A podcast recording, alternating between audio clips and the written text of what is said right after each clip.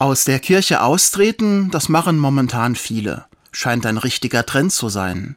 Manche halten den Missbrauch und die Verlogenheit der Kirche nicht länger aus, andere sind unzufrieden, weil die Kirche ewig gestrig scheint, und wieder andere halten vielleicht ihren allerersten Lohnzettel in der Hand und sehen bei den Abzügen die Kirchensteuer.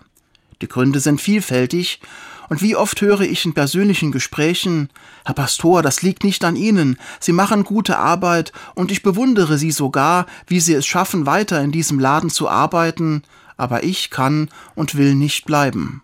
Trotzdem glaube ich weiter an Gott, so wird argumentiert. Für viele war Kirche ein Stück Heimat, und der Schritt fällt ihnen alles andere als leicht, eine Mischung aus Wut und Enttäuschung. Ich finde es natürlich schade, dass unsere Gemeinden kleiner werden, aber noch mehr bewegt mich die Frage, wohin gehen eigentlich die Menschen, die aus der Kirche austreten? Lassen sie ihren Glauben ruhen? Machen sie jetzt eine Pause?